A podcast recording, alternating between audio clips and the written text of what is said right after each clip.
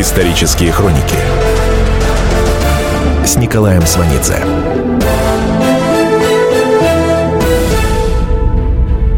Год 1939. Летом по всей стране крутят кинофильм «Трактористы». Визитная карточка фильма «Музыка». Точнее, две песни и обалденная улыбка Крючкова.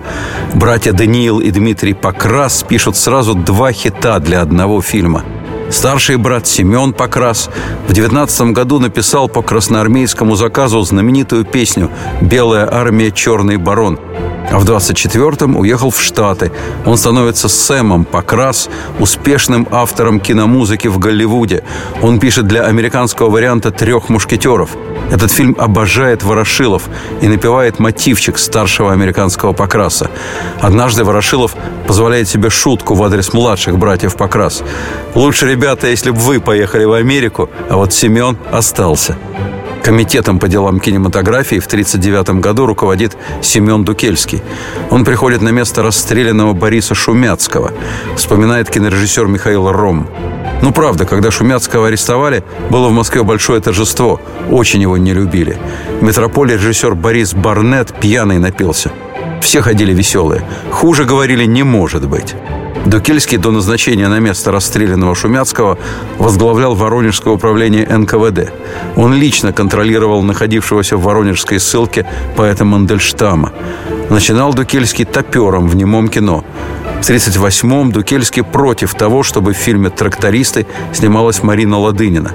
Режиссер Иван Пырьев уперся, Ладынина – его жена. Ладынина снимается. Дукельского вскоре с кинематографии переведут на руководство морским флотом СССР.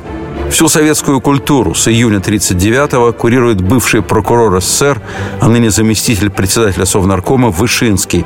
Когда в конце 1939-го скончается артист Борис Щукин, именно Вышинский сообщит Сталину о скоропостижной смерти исполнителя роли Ленина. Сталин отреагирует. «Хотел бы знать, кто лечил Щукина. Почему не сообщили нам о его болезни, о характере болезни?»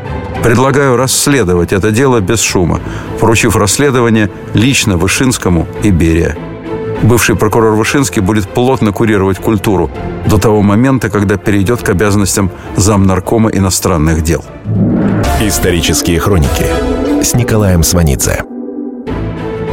В 1939 году фильм «Трактористы» выходит на экраны страны без упоминания режиссера Пырьева в титрах – Пырев потребовал убрать свою фамилию после того, как председатель комитета по кинематографии Дукельский вырезает 600 метров от снятого материала. Трактористы выходят в свет в редакции цензора Дукельского. Михаил Ром вспоминает о стиле работы главы советской кинематографии. Дукельский вызвал Рома к себе к двум часам. Ром явился. Дукельский спрашивает «Вы кто?» Ром отвечает «Я Ром, кинорежиссер, вы меня вызывали». «Когда?» – раздражается Дукельский. «В два часа». «А сейчас сколько?» «Два часа». «Четырнадцать! Четырнадцать!» – кричит Дукельский. «Два часа – это ночью бывает. Вы, творческие работники, к порядку не привыкли, а у меня будет порядок». Вызов людей по ночам – это сталинская манера работы. Она перенимается начальниками всех уровней – Тиражирование личных сталинских привычек по всей бюрократической вертикали делает советскую систему монолитной. Она отстроена на произволе, она келейна. В 1939-м, после 1937-го и 1938-го кадры этой системы в прямом смысле готовы на все. Хотя не все физически и психически способны вынести ночную жизнь по-сталински. Она прекратится только со смертью Сталина. День снова станет днем, а ночь просто ночью – звезда кинематографа, который принято называть сталинским, исполнитель главной роли в фильме «Трактористы». Артист Николай Крючков до смерти Сталина не был членом партии. В партию он вступает в 1953 году. Исполнительница главной женской роли в «Трактористах» Марина Ладынина в партию не вступит никогда. Режиссер самых знаменитых фильмов 30-40-х годов Иван Пырев получит партбилет в 1956-м, в год Хрущевского антисталинского 20-го съезда. Сталину фильм «Трактористы» нравился. Конечно, это не Чапаев, которого Сталин смотрел 17 раз. Тем не менее, трактористов Сталин хорошо запомнил. Осенью 46-го в Кремле на встрече с ведущими кинорежиссерами Сталин идет вдоль рядов, останавливается и рассматривает сидящих перед ним. Потом Сталин подходит к Молотову и спрашивает, «Которые из них трактористы?» Иван Пырев вспоминает. Он стал рассматривать меня как какую-нибудь картину. Мне стало жутковато. Я тоже смотрел на него. Он какой-то голубенький, седенький, лицо в синих прожилках, мундирчик из голубого генеральского сукна. Сталинское воспоминание о трактористах в послевоенном 46-м не может быть случайным. Это кино напрочь сцеплено для него с предвоенным 39-м годом. Комедия из колхозной жизни на самом деле исторический документ, говорящий как о внутренней, так и о внешней советской политике. 39-й год большой, мировой внешней политики. Фильм «Трактористы» начали снимать осенью 38-го. Крючков, то есть герой Крючкова, едет с Дальнего Востока, и, очевидно, подразумевается, что он участник событий на озере Хасан. Локальное военное столкновение с японцами заканчивается для СССР большими потерями – СССР к военным действиям не готов. За четыре месяца до Хасана постановление Дальк Райкома ВКПБ от 27 апреля 1938 года фиксирует Материальные ресурсы. Автомашины, трактора не подготовлены. Конский состав содержится плохо. Ковка отсутствует, что приводит к порче копыт. Парторганизация транспортной роты 301-го полка 48-й стрелковой дивизии также обсуждает вопрос о состоянии конского состава, выносит резолюцию. У лошадей появляется заболевание и зачесы. Нет ли здесь у нас врагов народа со стороны командного состава? Отстраивание в течение всех 30-х мобилизационной, рассчитанной на войну экономики, нагнетание военной истерии и массовой подозрительности в 38-м реальных результатов не дают. Япония, понесшая в конце концов в этом локальном конфликте поражение, понесла втрое меньшее, чем СССР, потери. Газеты единодушно оптимистичны и победоносны, но ничто не может сравниться, не может убедить в нынешнем и будущем военном успехе так, как улыбка Крючкова. Этой улыбкой победителя открывается фильм «Трактористы», съемки которого начинаются сразу после Хасана. У героя Крючкова четыре треугольника в петлицах. Он старшина. Возвращается после демобилизации. Таким образом, на службе рабоче-крестьянской Красной Армии персонаж Крючкова Клим Ярко находился в годы самых мощных репрессий в армии. Факт и масштаб репрессий подтверждает лично нарком обороны Ворошилов. 29 ноября 1938 года на заседании Высшего военного совета Ворошилов говорит «Мы вычистили больше четырех десятков тысяч человек». Продолжение следует. Исторические хроники с Николаем Сванидзе.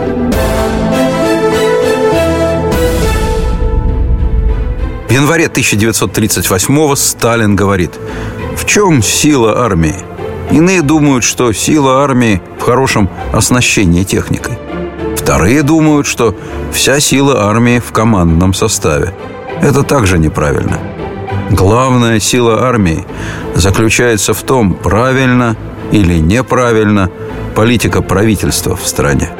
В соответствии с этим сталинским тезисом за 1937-1938 годы расстреляны три маршала из пяти, два армейских комиссара первого ранга из двух, два командарма первого ранга из четырех, 12 командармов второго ранга из 12, два флагмана флота первого ранга из двух – 15 армейских комиссаров второго ранга из 15, 60 командиров корпусов из 67, 25 корпусных комиссаров из 28, 136 командиров дивизий из 199, 221 командир бригады из 397, 34 бригадных комиссара из 36.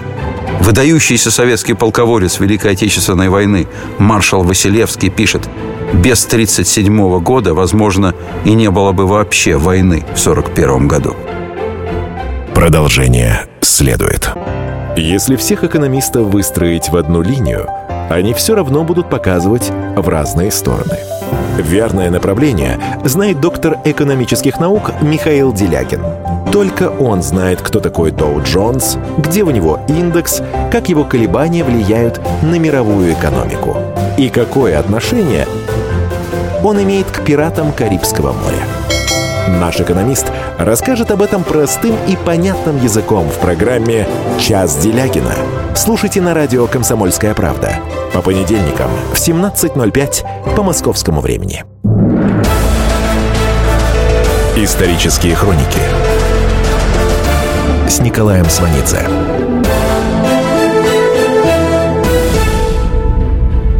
Год 1939. 13 января 1939 года выходит совместный приказ НКВД и Наркомата обороны о согласовании действий при арестах военнослужащих. Приказ носит формальный характер.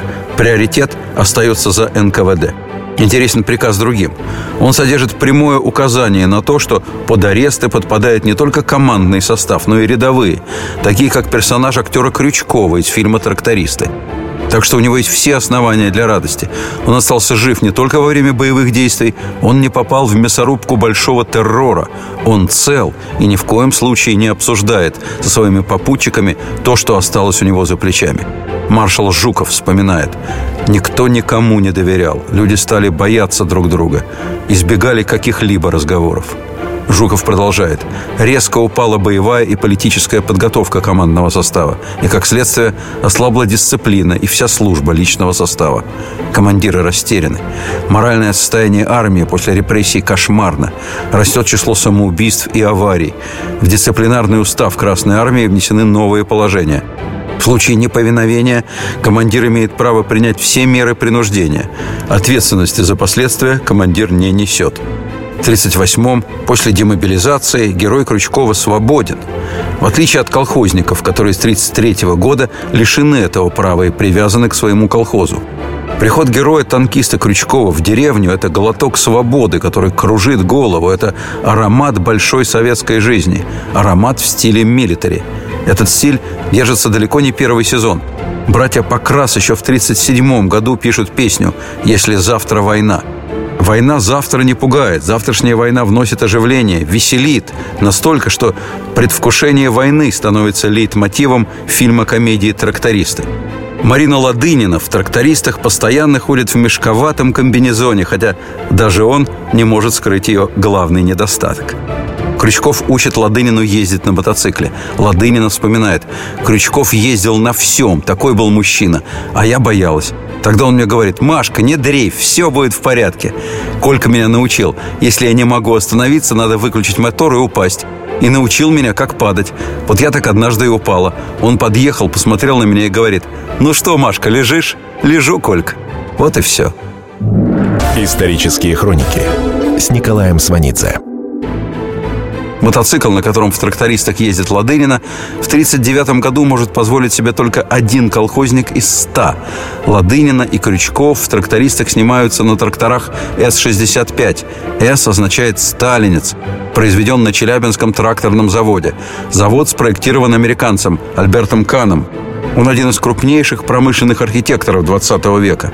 Специализируется на строительстве больших заводов, разработчик технологии, позволяющей проектировать огромное предприятие за несколько месяцев и также быстро строить. Сотрудничество Кана с советским правительством строго конфиденциально – с 29 по 32 год Каном спроектированы тракторные заводы в Сталинграде, Харькове, Челябинске, Томске, самолетостроительные в Краматорске и Томске, автомобильные в Москве, Челябинске, Сталинграде, Нижнем Новгороде, Самаре, литейные в Днепропетровске, Челябинске, Харькове, Магнитогорске, Сормово, Сталинграде, прокатные станы в Кузнецке, Магнитогорске, Нижнем и Верхнем Тагиле, Сормово – всего 521 объект. Американец Кан проектирует для СССР главные объекты первой сталинской пятилетки. Ему предложен пакет заказов стоимостью в 2 миллиарда долларов. По нынешнему курсу это 220 миллиардов долларов. Конструкции для сталинского тракторного завода изготовляются в США, затем перевозятся в СССР и монтируются за 6 месяцев. В Москве создается филиал фирмы Кана с названием «Госпроект Строй». Оплата заказов производится за счет экспорта хлеба. Сталин Молотову в августе 30 -го года пишет «Нужно бешено форсировать вывоз хлеба, иначе рискуем остаться без наших новых металлургических и машиностроительных заводов». Экспорт хлеба в целях военизированной индустриализации идет в самый разгар смертельного голода – миллионные человеческие жертвы ради строительства тракторных заводов. На самом деле, производство тракторов интересует власть исключительно постольку, поскольку оно легко перестраивается на выпуск танков. Тракторный завод – это в чистом виде военный объект – за это Сталин и платил Кану. За чисто милитаристскую экономику власть платит голодом в стране, смертью детей. Потом власть отказывается от услуг Кана и размещает более дешевые заказы в Европе, в том числе в гитлеровской Германии. 9 апреля 1935 года между СССР и Германией подписано соглашение о дополнительных заказах СССР в Германии и финансировании этих заказов Германией. Под гарантию правительства Рейха в ряде германских фирм размещаются заказы советского правительства. Заказы включают оборудование для машиностроительных заводов, нефтяной и химической промышленности, транспортные средства, оборудование лабораторий. Сюда же входит техническая помощь. По этому кредиту СССР получил от Германии оборудование на 151 миллион марок. В 1941 году наступал срок погашения кредита. В связи с начавшейся войной кредит советской стороной оплачен не был. Гитлером снят запрет на экспорт вооружений в СССР. Предприятия Карла Цейса поставляют дальномеры и перископы. Фирма Карлсруэ Верне продает патронные станки. А в 1937-м начинается приемка немецкого оборудования для аэродромной службы военно-воздушных сил рабоче-крестьянской Красной Армии. Но эта информация носит секретный характер. Кинематограф не в курсе. В 1939-м, накануне подписания договора о ненападении с Германией, трактористы вовсю готовятся к войне с ней – для советского крестьянина, прикрепленного к своему колхозу, призыв в армию – это единственная возможность выхода в большой мир. После службы в армии мужчины получают паспорта и в колхоз предпочитают не возвращаться – Колхозное руководство из Восточной Сибири направляет письмо с жалобой Сталину и Калинину. Красноармейцы, отслужившие срок службы в РКК, очень редко прививаются к колхозу, а большинство разузнают, чем в колхозе пахнет, и сматываются на производство в город. Сам Николай Крючков не стал колхозником просто волей семейных обстоятельств. Крючков по рождению москвич – его родители работали на Прохоровской мануфактуре, где содиректором был отец будущих академиков Николая и Сергея Вавиловых. После 17 года фабрика называется «Трехгоркой». Николай Крючков в книге воспоминаний ничего не пишет о московской послереволюционной жизни. Крючков скупо говорит, у отца с матерью была мечта – построить собственный дом в деревне. Теперь я понимаю, пишет Крючков, что для матери это была единственная реальная возможность продлить отцу жизнь в деревне, на свежем воздухе и здоровой пище. Крючков пишет свои воспоминания в год 25-летия со дня выхода фильма «Трактористы». Это 1964 год, и у Крючкова страшный московский послереволюционный голод, естественно, за кадром. В кадре он, его младший брат и отец просто уезжают в Тульскую деревню строить собственный дом.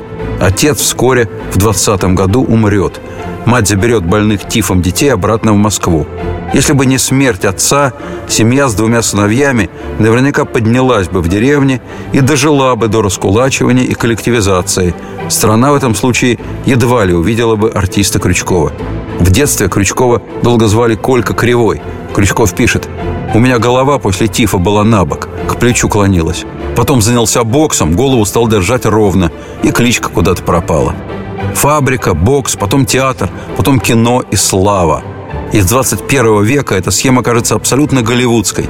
Писатель Василий Аксенов пишет, «Если бы Крючков появился в Голливуде с его спиной и талантом, он и там бы стал мегазвездой». Он собрал бы на своем счету десятки вестернов и любовных драм. Он был бы отчаянно смелым, белозубым и супернадежным, настоящим мужиком, которому безоговорочно верят и женщины, и мужчины. Он сам бы пел, плясал, скакал, сам поднимал в воздух самолет. Все без дублера. Он делал бы в Голливуде ровно то же самое, что он делает в советском довоенном кинематографе. Крючков универсален и естественен, как истинный профессионал. Голливуд не чужд, родственен сталинскому кино. Колхозные сюжеты не помеха. Это интуитивно уловил молодой Василий Сталин, который любил Крючкова супергероя, и как наивный, но облеченный властью зритель ни за что не хотел, чтобы Крючков менял амплуа, а Крючков, как сильный актер, хотел творческого разнообразия – Крючков вспоминает, когда я начал сниматься в картине «Свинарка и пастух», ко мне заявился под градусом мой друг Василий Сталин и начал орать, чтобы я не смел играть эту роль, не позорил мои прежние образы. Грозился даже сослать в Сибирь. А я ему в ответ пропел «А я Сибири, Сибири не боюсь. Сибирь ведь тоже русская земля». Утром он звонил и извинялся.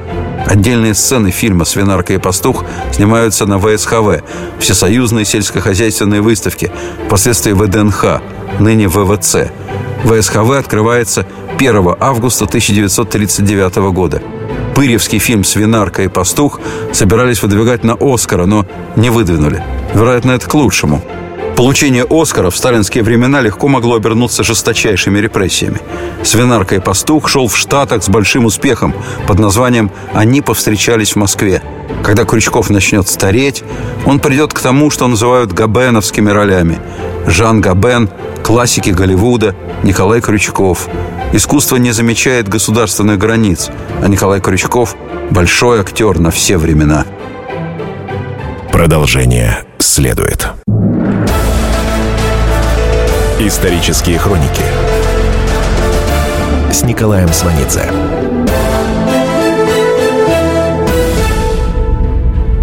Год 1939. В сталинском кинематографе актер Крючков никогда не воплощает плакатный тип. Но он для миллионов людей остается в памяти как символ времени – и прошедшее время от этого кажется лучше, талантливее, светлее. Марина Алексеевна Ладынина, совсем не сентиментальная по характеру, про Крючкова говорит «Человек солнышко». Еще до кино, в самом начале 30-х, Крючков приезжает на гастроли в Пермь. В это время зам наркома внутренних дел, но фактически глава НКВД Генрих Егода лежит в кремлевской больнице с воспалением легких. Знакомые в Перми спрашивают Крючкова, как здоровье Егоды, какие новости? Плохие новости, отвечает Крючков. Что, безнадежно? Умирает? Нет, наоборот, он выздоравливает. В 1939-м режиссер Иван Пырев не желает снимать финальную сцену трактористов с портретом Сталина.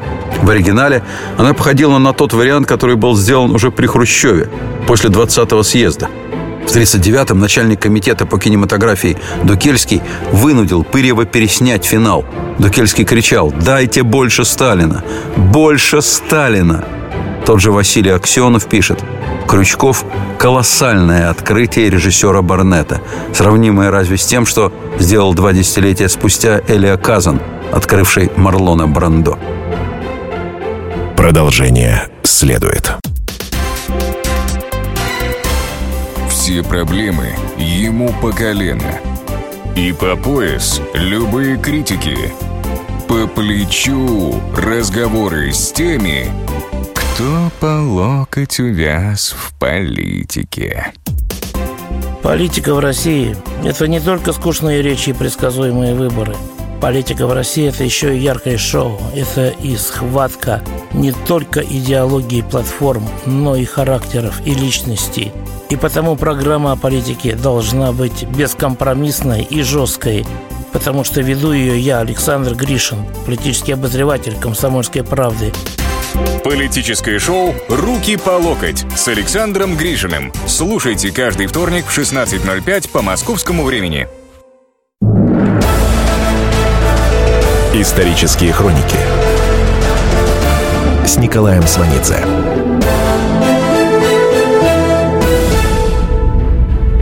Год 1939. Актер Николай Крючков признается, что без Бориса Барнета он не стал бы тем, кем стал. Впоследствии они большие друзья. Барнет любит Крючкова за веселый, общительный нрав, простоту и душевность. Барнет старше Крючкова на 9 лет. Он признанный мэтр, популярный режиссер, к тому же отличный актер и спортсмен – а какие трюки он мог делать, вспоминает Крючков. На моих глазах во время съемок он прыгал из окна одного дома в окно дома напротив. Прыгал без какой-либо страховки. Крючков пишет. Полагаю, что все мои занятия боксом, борьбой, поднятием тяжести, пулевой стрельбой были в известной степени срежиссированы Борисом Барнетом. Первый фильм Барнета с Крючковым «Окраина». Крючкова милиционера на его же премьеру ни в какую не пускают. Он в немыслимой одежде, с залихватским чубом. Он смущает приличную публику. Его правил Барнет по знакомству. Вспоминает Кирилл Столяров, сын известного актера Сергея Столярова, друга Крючкова. Дядя Коля никогда не корчил из себя значительную фигуру. Он был искренним до конца, за это его и любили. Носил эту свою кепочку, которую он называл кепарь, так и говорил. «Кепарь у меня, старик, кепарь!» Ни разу не надел шляпу. Вот он на параде на Красной площади. Все задрали головы и смотрят на самолет, а он грызет яблоко и смотрит по сторонам. Когда он выходил на сцену с гармошкой и пел «Три танкиста», все вскакивали и орали, как безумные.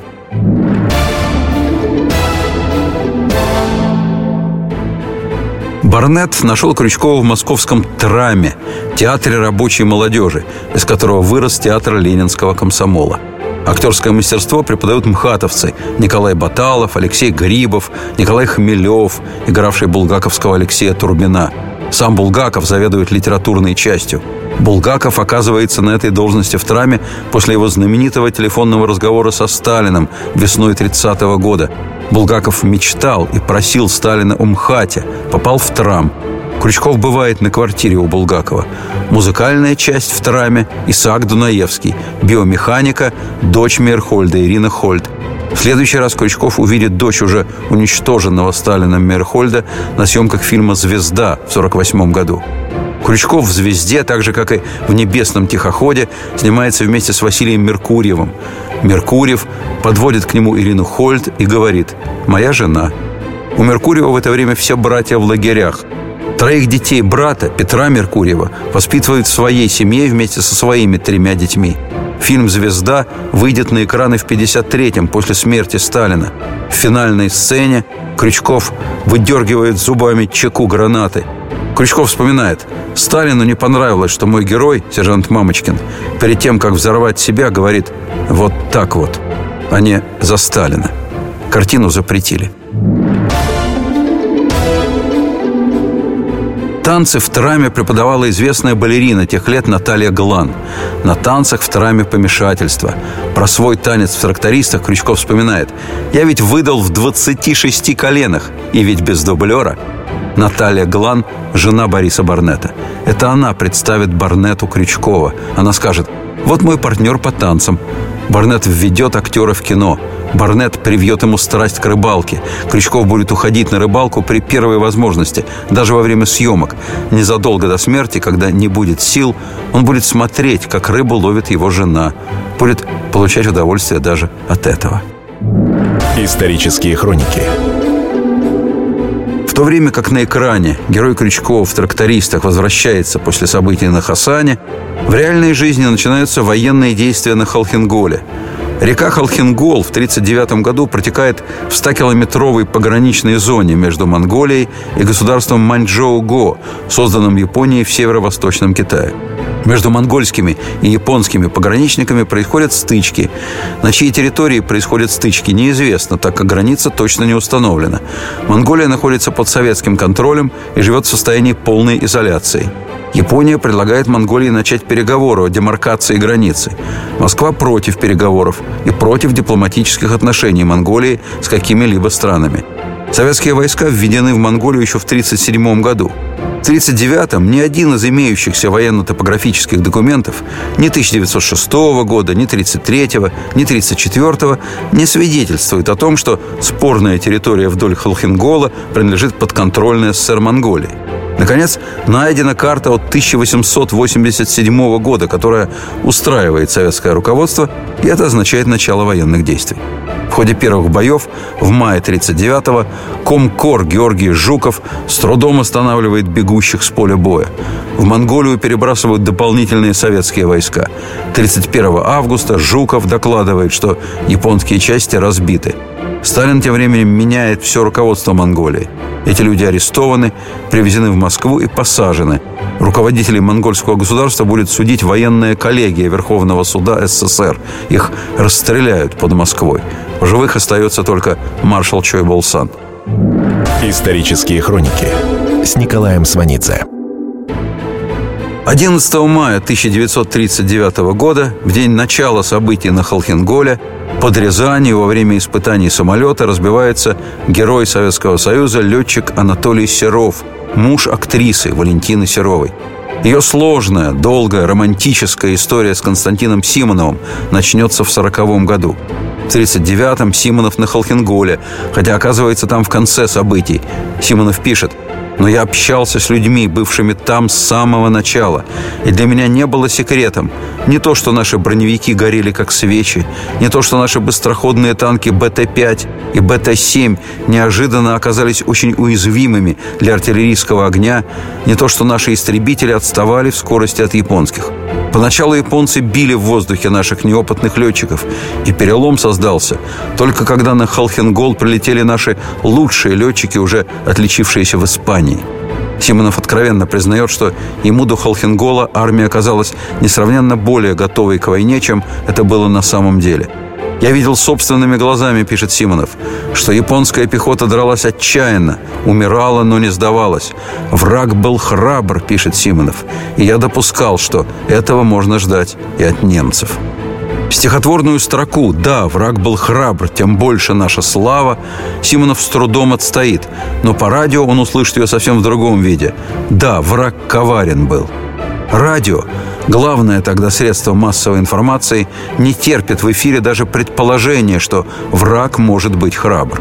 Население следует держать в заблуждении, что победы будут легкими. Этот обман, проявление недоверия Сталина к своему народу, будет дорого стоить для нашей страны. В 41-м в бой пойдет жестоко обманутое властью поколение советских людей, искренне любящих свою родину. Исторические хроники фильме «Парень из нашего города» по пьесе Константина Симонова герой Николая Крючкова Сергей Луконин в августе 1939-го на Холхенголе, как и сам Симонов.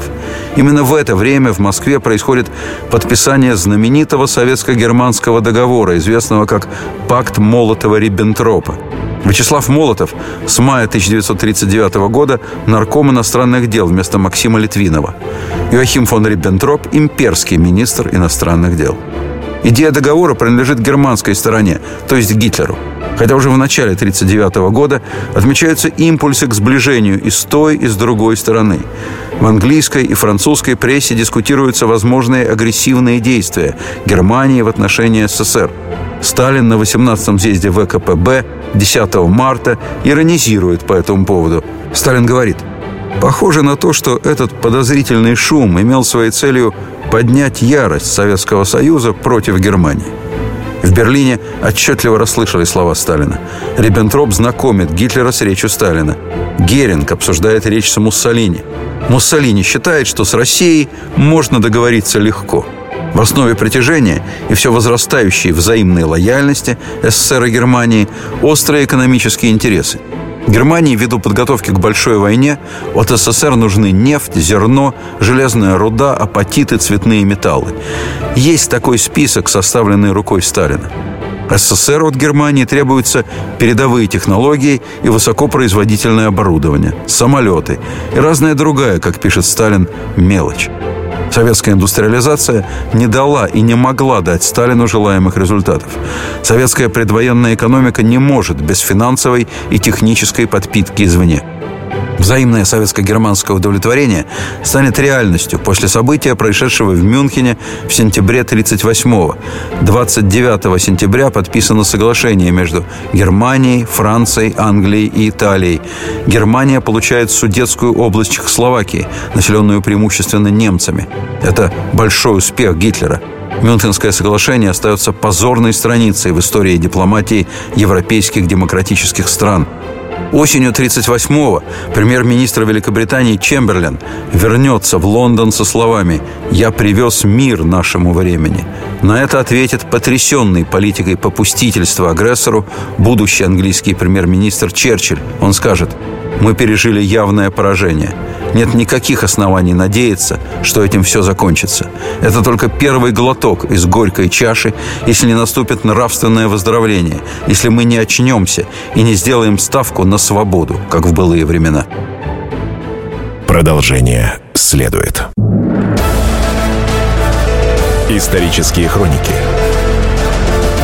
с Николаем Сванидзе.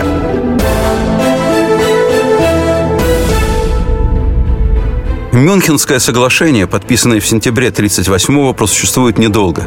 Через шесть месяцев Германия пренебрежет договоренностью с своими партнерами. Чехословакия будет вообще стерта с политической карты Европы. Это март 1939-го. СССР категорически осудил Мюнхенское соглашение, назвал его Мюнхенским сговором. Немедленно после этого заявления СССР вступает в контакт с Германией и размещает собственные военные заказы на предприятиях оккупированной Чехословакии. В мае 1939-го Германия вновь ищет контактов с Англией. Они нужны перед нападением на Польшу, которая уже не за горами. Но Мюнхен-2 не удается. В Англии, помимо Мюнхенса, Чемберлена, есть трезвые люди, понимающие опасность сговора с Гитлером. Кроме того, в Англии есть свободные журналисты.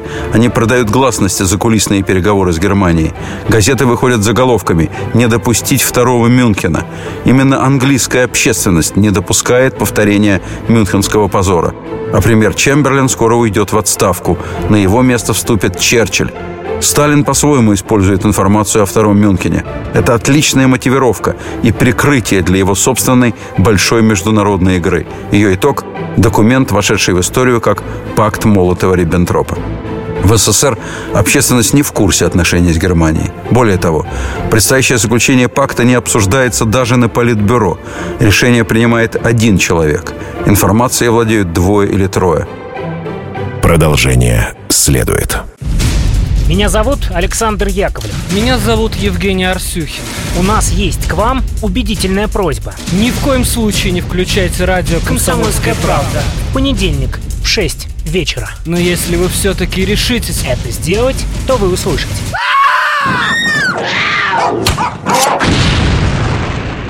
Радиорубка. В понедельник. 18.05. Исторические хроники с Николаем Сванидзе.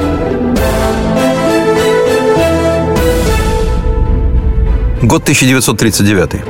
19 августа заключается экономическое, так называемое кредитное соглашение. То есть Германия предоставляет СССР кредит на 200 миллионов марок. Инициатива исходит от самой Германии. Вслед за кредитным соглашением 23 августа 1939 года в Москве двумя министрами иностранных дел подписывается политический документ. Собственно, пакт о ненападении между Советским Союзом и Германией. Германский вариант договора содержал в преамбуле слова о дружеском характере советско-германских отношений. Сталин их вычеркнул. В августе он счел, что заверения в дружбе для советской и мировой общественности будут слишком неожиданными. Дружба отложена на месяц. Договор о ненападении между СССР и Германией имеет секретный протокол. В соответствии с ним Германия и СССР делят между собой Польшу по линии рек Висла, Нарев и Сан с севера на юг, фактически пополам. Кроме того, сферу влияния СССР отдаются Бессарабия, а также прибалтийские государства – Финляндия, Латвия, Эстония – все, кроме Литвы. На банкете после подписания пакта Сталин предлагает тост за Гитлера. «Я знаю, как сильно германская нация любит своего вождя, и поэтому мне хочется выпить за его здоровье». Исторические хроники с Николаем Сванидзе. 1 сентября 1939 года Германия вторгается в Польшу. Это начало Второй мировой войны. Накануне, 31 августа, Риббентроп информирует Сталина о начинающемся вторжении в Польшу. Сообщение Сталину заканчивается словами «Германская армия выступила в поход». Через две с половиной недели советские войска в соответствии с секретным протоколом пакта вступают на территорию Восточной Польши. В советской печати это было названо операцией по освобождению Западной Белоруссии и Западной Украины. Годом раньше словом «освобождение» Гитлер назвал ввод германских войск в Судетскую область Чехословакии, населенную этническими немцами. Это было сделано в соответствии с Мюнхенским соглашением. Вскоре была захвачена вся Чехословакия. В 1939-м с карты Европы исчезают Польша. У Советского Союза и гитлеровской Германии появляется общая граница – в последнюю неделю сентября 1939 года, то есть уже после начала войны, начинается новый раунд переговоров с Германией. Сталин решил произвести некоторый обмен поделенными территориями. Он больше не хочет кусок Польши до Вислы, видимо, вспомнив об отпоре, который поляки дали Красной Армии в 20 году. В 1939-м Сталин отдает Гитлеру немного Польши, но взамен берет себе Литву. 28 сентября 1939 года, уже после совместного раздела Польши, СССР и Германия подписывают новый документ с новыми секретными протоколами. Теперь этот документ называется «Договор о дружбе и границе». 30 сентября все центральные газеты, включая «Пионерскую правду», публикуют карту бывшей Польши. Под картой подпись «Граница обоюдных государственных интересов СССР и Германии на территории бывшего польского государства». В польском городе Закопане НКВД и Гестапо создают совместный центр для борьбы против польской агитации – Хрущев, в то время первый секретарь ЦК Компартии Украины, вспоминает. Нарком внутренних дел Украины, комиссар госбезопасности третьего ранга Иван Серов установил тогда контакты с гестапо. НКВД передало гестапо большую группу коммунистов, которые думали, что найдут в Советском Союзе убежище от нацизма. Самая кровопролитная в истории человечества Вторая мировая война начинается и почти два года до июня 41 года идет под знаком официальной дружбы Гитлера и Сталина. Перед подписанием договора о дружбе Сталин сказал Риббентропу, если Германия, вопреки ожиданиям, попадет в тяжелое положение, советский народ придет на помощь Германии и не допустит, чтобы Германию повергли на землю. В декабре 1939-го к 60-летию Сталина Гитлер пришлет ему поздравления. Отдельно поздравляет Сталина Риббентроп. Сталин отвечает «Благодарю вас, господин министр. Дружба народов Германии и Советского Союза, скрепленная кровью, имеет все основания быть длительной и прочной. Подпись Иосиф Сталин». Сталин имеет в виду польскую кровь. Председатель исполкома Коминтерма Георгий Димитров в дневнике записывает, что в день своего 60-летия Сталин говорит гостям «В Союзе стало тесновато. Финляндия и Бессарабия нам не помешают». Кино не поспевает за политикой. В фильме «Трактористы», триумфально идущем по экранам страны, в это время все еще поют «Чужой земли мы не хотим ни пяди». Продолжение следует. Я Николай Сванидзе. Я представляю вам свой, но основанный на фактах, взгляд на российскую историю 20 века. Один год, один человек. Знаменитый или иногда не очень, но который жил в то время. И само время, великое, драматичное, теперь почти забытое. Документальный сериал «Исторические хроники» с Николаем Сванидзе. Слушайте каждую среду в 22.05 на радио «Комсомольская правда».